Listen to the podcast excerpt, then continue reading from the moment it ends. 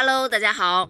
在今天进行的全运会十米气步枪混合团体比赛中，由杨健和杨浩然组成的联合一队夺得了金牌。可可爱爱的杨健呢，在颁奖仪式前被现场的工作人员各种合影。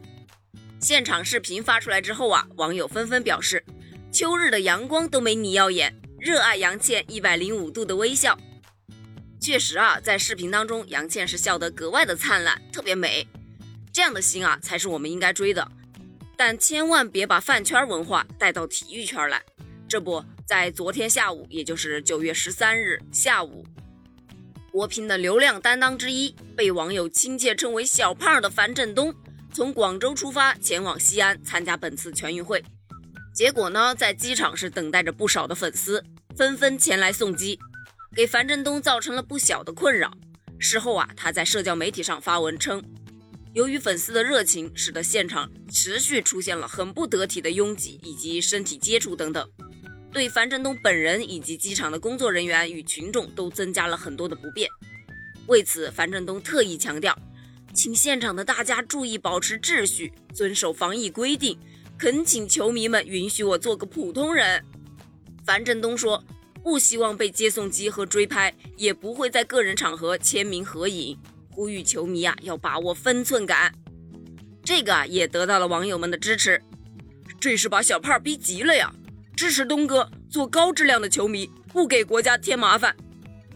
老实说呢，目前啊，互联网正在整治娱乐圈无底线的饭圈化现象。是万万没想到，娱乐饭圈化已经开始对体育界出手了。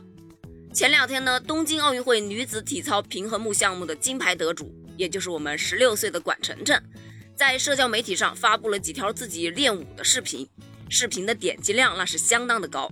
要知道啊，他非常经典的袋鼠摇动作是让国内外的年轻人争相模仿，引领了潮流啊，进而呢收获了很多的粉丝。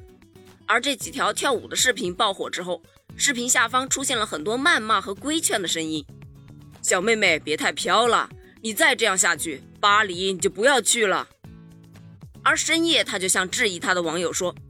我周日休息就不能练练舞蹈放松一下吗？而且我的教练就跟我在一起呢。老实说啊，我个人觉得运动员有点自己的兴趣爱好是非常正常的一件事儿。